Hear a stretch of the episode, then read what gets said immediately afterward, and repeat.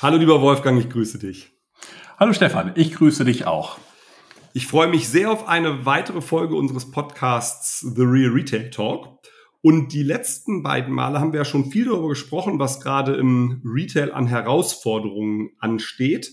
Und insbesondere du hattest ja auch immer einige Negativbeispiele und Negativ-News angeführt und ein bisschen mehr da gemahnt, dass man sich nach vorne gut aufstellen und vorbereiten muss. Grundsätzlich teile ich das. Ne? Wir müssen aufpassen, uns nach vorne gut aufstellen. Aber ich habe ja auch gesagt, ich bringe mal Positivnachrichten mit. Wir können ja nicht immer so ja. negativ. Wir können das ja nicht immer das hier in Moll halten. Jetzt ja. mal in Dur. Ja. Meine Positivnachricht der letzten Tage wären die Quartalsumsätze von Puma gewesen. Ich weiß nicht, ob du es mhm. mitbekommen hast, aber Puma, der Sportartikelhersteller, der hat für das vergangene Quartal, August, September, Oktober, Quatsch mit Soße, ähm, Juli, August, September natürlich, das Rekordquartal der Firmengeschichte vermeldet. Auch die Prognosen für das Jahr weiter angehoben. Und das allein würde ich sagen, ist jetzt vielleicht noch keine super gute Nachricht für den Retail, weil das kann ja tausend und einen Grund haben, warum das so ist. Aber wenn man etwas tiefer einsteigt, dann sieht man, dass der wesentliche Treiber für die starken Umsätze von Puma der Wholesale ist. Also die mhm. Umsätze, die Puma mit seinen Retail-Partnern macht. Und das wiederum fand ich ja, das fand ich ja ähm, erstaunlich erfreulich. Ja, würde ich, würde ich unterstützen. Wie immer habe ich natürlich auch was zu meckern oder zumindest zu fragen. Also erstmal macht sicherlich Puma vieles richtig gerade und ich habe es natürlich auch gelesen. Gleichzeitig es ist der Wholesale-Umsatz. Ne? Da wird erstmal rein, rein verkauft und ähm, die Retailer, auch die Online-Retailer sind ja alle sehr verhalten, was das nächste Quartal angeht. Und insofern bin ich mal sehr gespannt und hoffe sehr für Puma, dass sich das auch bewahrheitet, dass ihre Produkte auch sich gut abverkaufen werden. Im Handel. Du willst, du willst eigentlich darauf hinaus, dass der Erfolg von Puma ähm, weniger auf deren Performance und Chancen im Retail zurückzuführen ist, sondern auf eine immer noch vorhandene latente Naivität im Handel, der sich äh, jetzt im Reinverkauf überbevorratet und dann das nicht rausbekommt. Ist das das, was du sagen möchtest?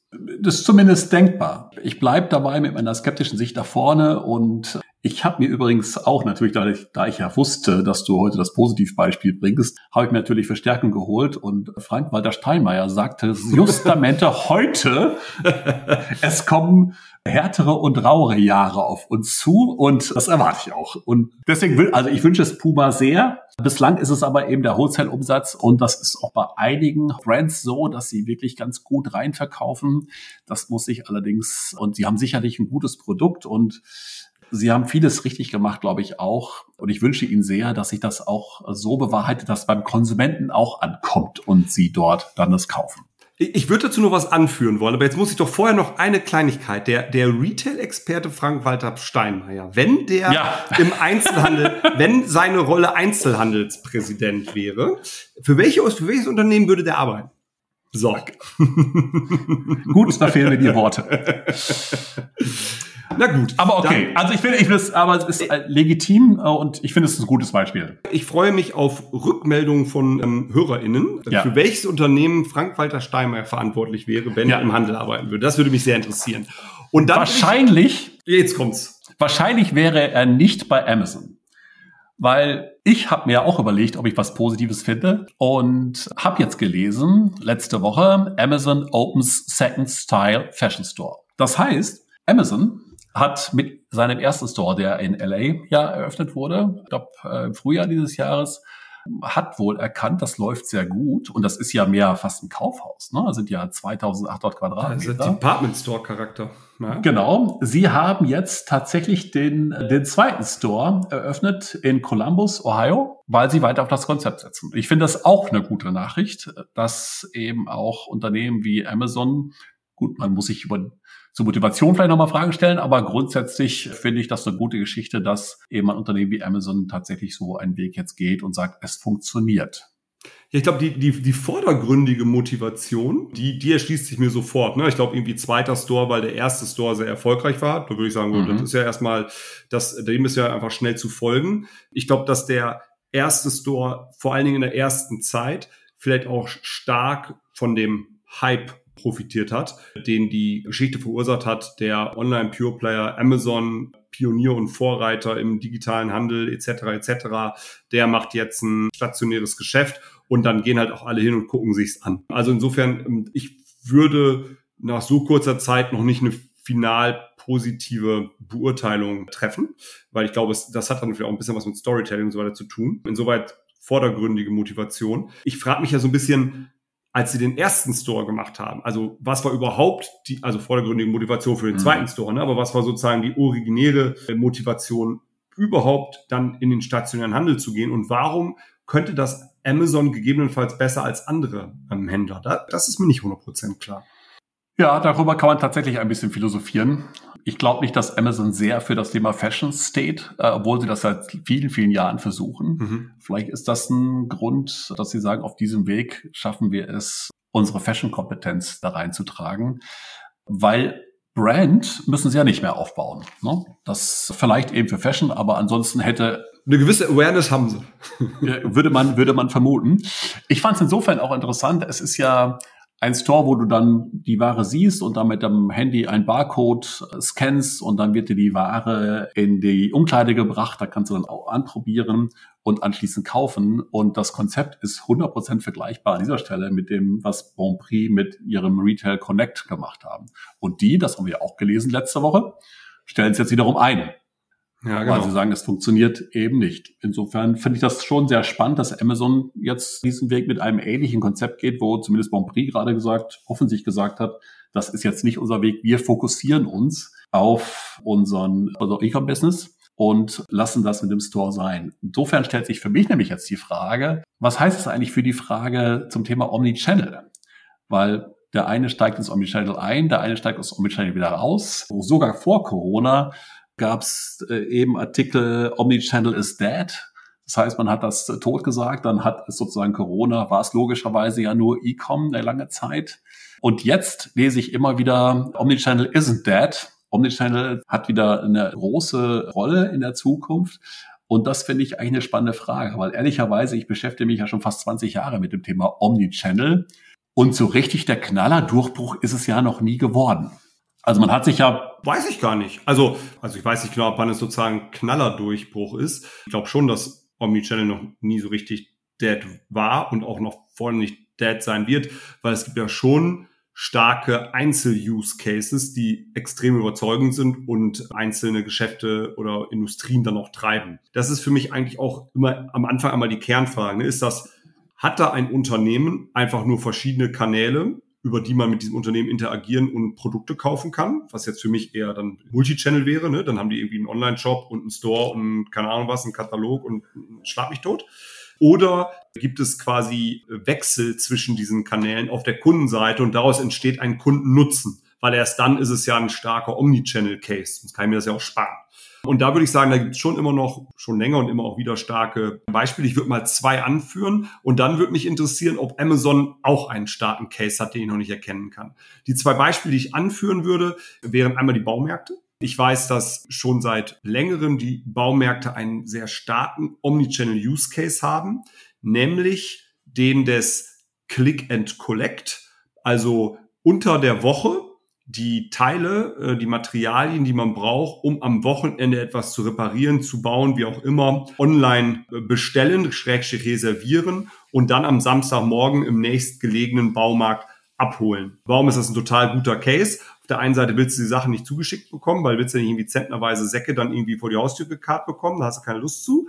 Und auf der anderen Seite willst du aber auch sicherstellen, wenn du am Samstagsmorgen hinfährst, um dich irgendwie aufzumunitionieren mit denen, die du brauchst, dass die noch da sind. Und da ist, das ist für mich ein klassischer Omnichannel-Case und der ist stark. Und der ist schon, also zumindest die Baumärkte, die ich gut kenne, auch so aus Beraterzeiten und so weiter, ist das einer, der schon seit vielen Jahren extrem gut funktioniert. Ein anderer starker Case, ähm, um mal in meiner eigenen Branche zu bleiben, ich arbeite ja für Christ, für einen Juwelier. Da gibt es ja After-Sales-Notwendigkeiten, also das Anpassen von Urbändern, das Passendmachen von Ringen. Da hast du schon auch den Punkt, dass online bestellt und im Store angeguckt wird oder nach Hause geschickt wird und danach nochmal in den Store gegangen wird oder so. Also auch da gibt es einen, einen durchaus regen Wechsel zwischen den Interaktionskanälen und auch da hat Omnichannel totale ähm, Berechtigung und macht total viel Sinn. Und ich glaube, da würden mir in unterschiedlichen Industrien weitere einfallen, die finde ich besonders dominant. Und dann ist so, okay, Fashion, Amazon nicht so berühmt für, jetzt Amazon Styles. Also ist dann so, so ein Kompetenzabfärbethema, auf das die hoffen, oder warum machen die das eigentlich? Erstmal zu deinen Beispielen. Also ich finde den, den, das Beispiel Chris tatsächlich nochmal besser als das Baumarktbeispiel, weil ich finde, da kommt nochmal ein echter Service, der kundenrelevant ist, dazu. Ich kann es nicht nur abholen, sondern ich kriege tatsächlich eine, eine Kompetenz, die im Haus ist bei Chris tatsächlich noch hinzu. Ja, okay. Und das finde ich nochmal cool und das ist auch, ich glaube, wer auch ziemlich gut ist, beim, beim Thema Omnichannel ist Bräuninger beispielsweise, mhm. die wir schon seit, seit langer Zeit eben praktizieren. Und Felix Kreier ist dort ja Chief Customer Officer. Ich schätze ihn sehr. Und der hat auch in einem Podcast mal gesagt, es kommt wirklich das, darauf an, dass man die Stärken gut zusammenbringt. Und tatsächlich nicht nur Collect Collect macht, da kann der Kunde kommen, kann das abholen, sondern ich habe direkt an einem Click-and-Collect-Schalter eben einen Schalter, äh, eine, eine Anprobe. Ich habe dort äh, Beratung, so dass meine Beratungsqualität, die immer schon beim Bräuninger ja wahrscheinlich da war, ich die kombiniere. Und das gleiche stelle ich eben bei dem, deinem Christ-Beispiel fest dass ihr natürlich eine Stärke, eine Fähigkeit habt, äh, eine Kompetenz eben anpassen etc., die ich natürlich anders gar nicht kriegen kann. Also ich kann nicht nur abholen, sondern ich kriege den, den Christ-Service hinzu. Und ich glaube, dann wird es auch spannend. Den Gedanken finde ich sehr interessant. Den würde ich aber noch eins weiter spinnen, weil ich glaube, dass für Christ und Bräuninger gleichermaßen etwas gilt, was jetzt für die Baumärkte in dem Maße nicht gilt, aber für Amazon gelten könnte. Und zwar ist es in unserer Branche schwierig, online-only zu betreiben, weil du ein relativ hohes Level an Trust brauchst. Und der stationäre, der physische Handel, das Dasein, das Erreichbarsein, das treibt Trust und Vertrauen schon immer noch ungemein. Das wissen wir aus diversen Marktforschungen, Untersuchungen. Ein Trust-Builder für das Online-Geschäft kann das gleichzeitig vorhanden sein von physischen Stores sein. Ich glaube, dass das nicht nur für Uhren und Schmuck bei Chris gilt. Ich glaube, dass es auch allgemein bei Luxus gilt und deswegen dann auch beim Bräuninger. Auch der braucht einen gewissen Trust und auch da hilft dann ein nicht reines Online-Geschäft, sondern ein Online-Geschäft mit stationärer Präsenz, wobei in beiden Fällen die stationäre Präsenz zuerst da war. Aber ich glaube, die befeuert das gute Online-Geschäft durch den Vertrauensaufbau. Und dann komme ich doch nochmal zurück auf meinen Punkt von vorhin. Also vielleicht ist es ist dann doch die Möglichkeit des physischen Erlebens von Fashion-Kompetenz bei Amazon, so sie denn in diesen Amazon-Style-Flächen äh, Fashion-Kompetenz zeigen. Ich habe sie ehrlicherweise noch nicht selber äh, live vor Ort gesehen. Aber vielleicht ist das doch die Idee, dadurch Fashion-Kompetenz aufzubauen, zu vermitteln und dann auf Online zu übertragen. Vielleicht ist es dann doch gar nicht so sehr ein Omnichannel Interaktionsthema, sondern mehr das Einzahlen von Vertrauen und Kompetenz in der physischen Welt auf die digitale. Vielleicht ist das ein Kalkül. Ja, also könnte ich mir vorstellen, ich sehe Schreiben natürlich in der Beschreibung, dass es darum auch geht, selbst dort jetzt wieder Daten zu generieren und das natürlich alles dann in meinen Bestellungen, meinen Warenkorb und meine Anpassungen und ich damit noch spezifischer zukünftig Empfehlungen halt bekomme. Die gehen so ein bisschen den anderen Weg darüber, dass sie sagen, ich habe da nochmal eine, eine Informationsquelle, die sie ja auch haben, weil sie halt direkt beliefern und sagen, wir wollen eben die Kette schließen bis zum Kunden und einem bestimmten Klientel, von denen sie vielleicht noch nicht genügend Daten haben. Also ich glaube, andersrum arbeiten, glaube ich, viele auch mit physischen Stores, um in ihre Brand einzuzahlen, um dann Vertrauen für online zu kriegen. Und da ist es bei Amazon wahrscheinlich genau umgekehrt. Ja, und da haben sie natürlich auch einen, einen gewissen Vorteil gegenüber eher klassischen Retailern, die sich aus dem stationären, dem Omnichannel und dem Online-Geschäft dann genähert haben, denn im klassischen Retail hast du dann ja schon immer noch die Herausforderung, den Kunden auch wirklich zu identifizieren, wenn er in deinen Laden kommt. Denn nicht für jedes Geschäft lohnt es sich für den Kunden oder die Kundin dann auch irgendwie eine Kundenkarte zu haben, die vorzuzeigen etc. Aber es hat natürlich jeder Mensch ein Amazon-Konto und kann sich zumindest darüber natürlich immer identifizieren. Also diese Herausforderung, den Kunden und den dazugehörigen Kauf nicht komplett accountable zu halten und dann nicht nutzen zu können. Die Herausforderung hat Amazon natürlich nicht. Ne? Also sie können quasi auf der einen Seite den Kompetenz- und Trust-Spillover mitnehmen und gleichzeitig dann ihre enorme Datenstärke nutzbar machen. Daraus kann natürlich dann mhm. schon ein Schuh werden. Ja. Ich würde gerne nochmal einen Aspekt nochmal von der Seitenlinie reinbringen. Und ich habe gerade das Buch von unserem Alltagsphilosophen äh, Richard David Brecht gelesen, Freiheit für alle, das äh, Ende der Arbeit, wie wir sie kennen. Und die hat, der hat einen interessanten Aspekt. Das ist aber nicht das mit der Medienkritik, das ist das vorherige, ne? Das ist das, was irgendwie, glaube ich, vor, ich würde mal sagen, sechs, sieben Monaten rausgekommen ist. Ah. Also ich hätte gedacht, es wäre relativ aktuell. Und äh, er hat dort einen interessanten Aspekt zum Thema Digitalisierung gebracht. Er ist natürlich ein anderer Hintergrund, aber äh, er hat gesagt, in der Vergangenheit sind alle Innovationen sozusagen in der Automation, beispielsweise Industrialisierung, hat dazu geführt, dass es eine Produktivitätssteigerung gab. Produktivitätssteigerung hat zu Wachstum geführt. Weil Preise wurden günstiger, mehr Menschen konnten sich das leisten und alle hatten Angst vor Robotern und haben festgestellt zum Schluss, eigentlich hat das zu mehr Wachstum geführt und mit noch mehr Menschen an Arbeit.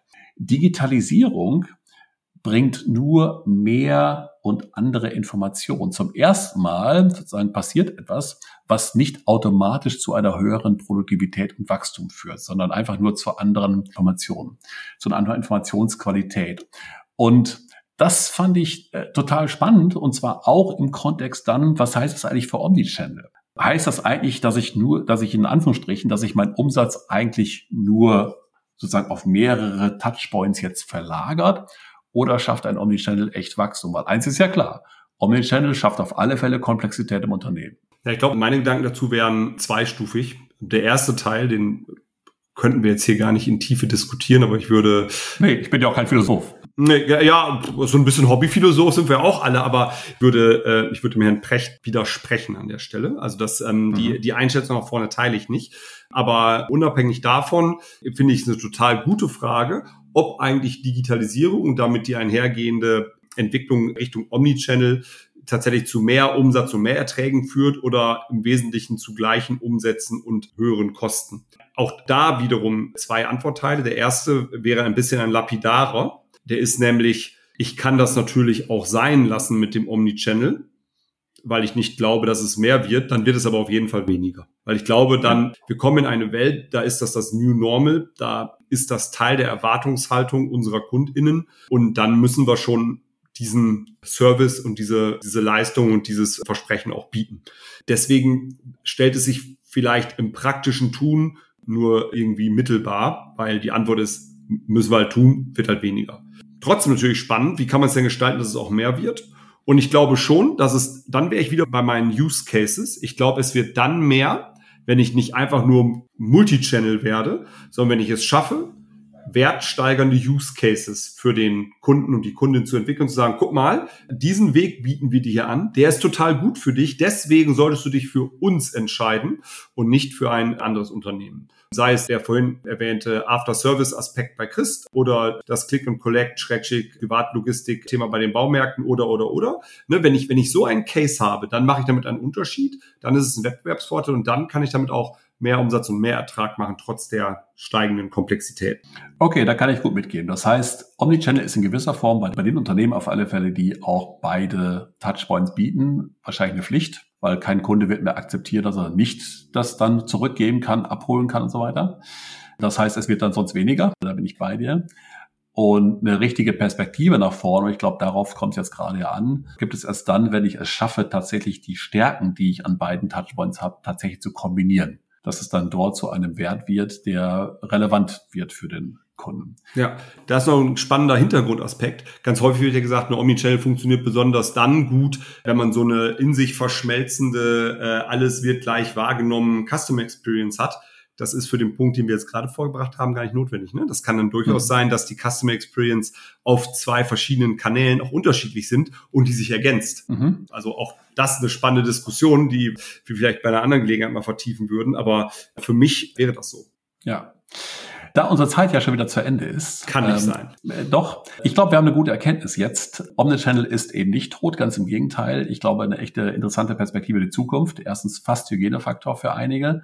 Zweitens die auch eine richtige Chance, wenn man eben wirklich kundenorientiert Services kombiniert. Ein echter wertstiftender Use Case. Absolut. Das wäre mein Learning daraus. Ich würde mich eigentlich freuen beim nächsten Mal, weil ich habe ja auch gerade gesagt, was heißt eigentlich für die Unternehmen, Ich würde mich freuen, wenn wir beim nächsten Podcast mal darüber sprechen und auch, wie das beispielsweise so gut hinbekommen hat, warum es eigentlich dann gelingt und was die Herausforderungen sind, wenn man das gut machen möchte im Unternehmen. Finde ich super spannend. Ich werde auch noch mal ein paar andere Beispiele raussuchen, mitbringen, also von Christ über die Baumärkte zu noch ein paar anderen Branchen und dann, wenn wir das mal ein bisschen sortieren, ich glaube, da können auch ein paar spannende Erkenntnisse ähm, rauspurzeln. Da freue ich mich sehr. So machen wir das. Vielen Dank, lieber Stefan. Danke dir, lieber Wolfgang. Es hat wieder Spaß gemacht. Genau. genau. Ciao. Mach's gut. Ciao.